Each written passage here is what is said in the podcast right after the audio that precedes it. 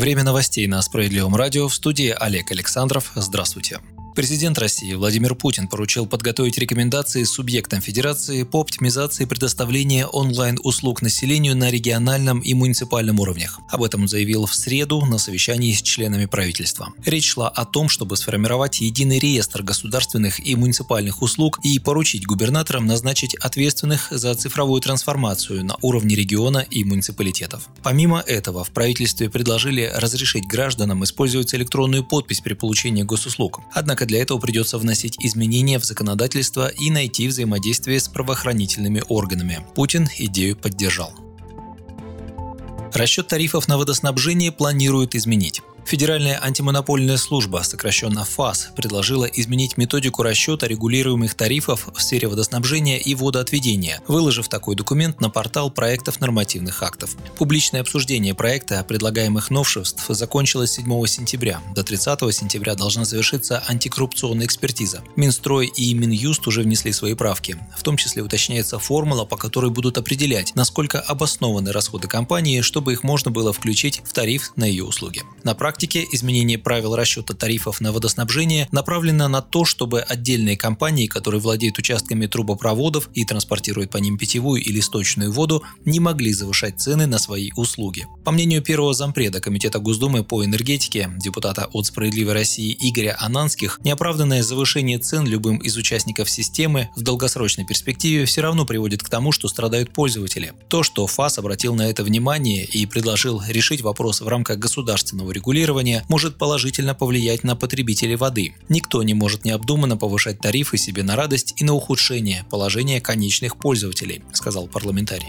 Напомним, до 1 января следующего года в стране действует временный мораторий на санкции за просрочку платежей. С граждан, которые задолжали деньги за воду и остальную коммуналку, не имеют права взыскивать штрафы и неустойки.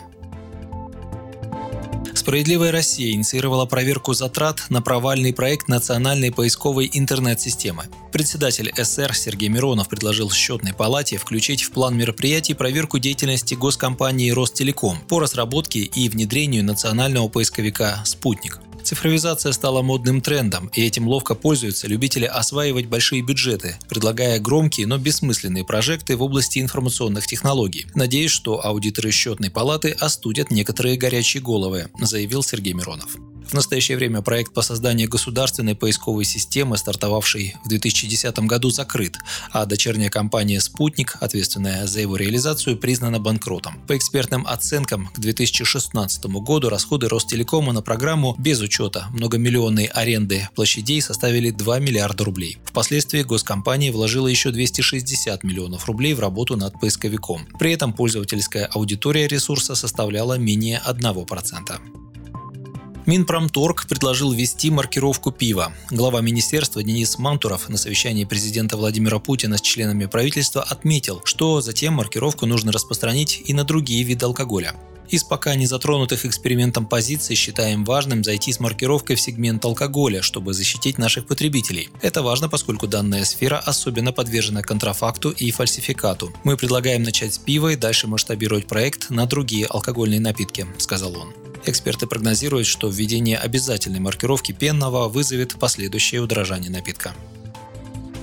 Учителя призвали Минпросвещение отменить единый госэкзамен для выпускников школ. Беспрецедентный финал прошлого коронавирусного учебного года не пропал даром. Российские учителя и родители потребовали отмены итоговой аттестации школьников и впредь. В письме, которое педагоги прислали в Минпросвет и Рособорнадзор, они потребовали отменить единые госэкзамены. ОГЭ после девятых классов предлагается упразднить вовсе, а ЕГЭ для одиннадцатиклассников сохранить только для поступающих в вузы. По результатам экзаменационной кампании лета 2020 года стало очевидно, что в проведении ОГЭ и ЕГЭ для всех выпускников нет никакого никакого смысла, говорится в обращении. Цель единых госэкзаменов – независимая проверка знаний абитуриентов для поступления в ВУЗ. ЕГЭ не имеет никакого отношения к школьному аттестату, который выдается на основании освоения школьной программы. Отказ от проведения ОГЭ и сокращение масштаба проведения ЕГЭ позволит существенно сэкономить средства бюджета. Главным плюсом отказа может стать сокращение стрессов для родителей, детей, учителей и школ в целом. Ранее депутаты фракции «Справедливой России» в Госдуме во главе с ее лидером Сергеем Мироновым внесли законопроект, которым сдачу ЕГЭ предлагается оставить только для поступления в вузы. Проводить госэкзамен нужно отдельно от выпускных школьных экзаменов. Как подчеркнул Сергей Миронов, ЕГЭ не должен иметь отношение к школе, он не должен становиться единственным способом поступления в вуз. Институты и университеты должны иметь право самостоятельно определять, как им набирать новых студентов.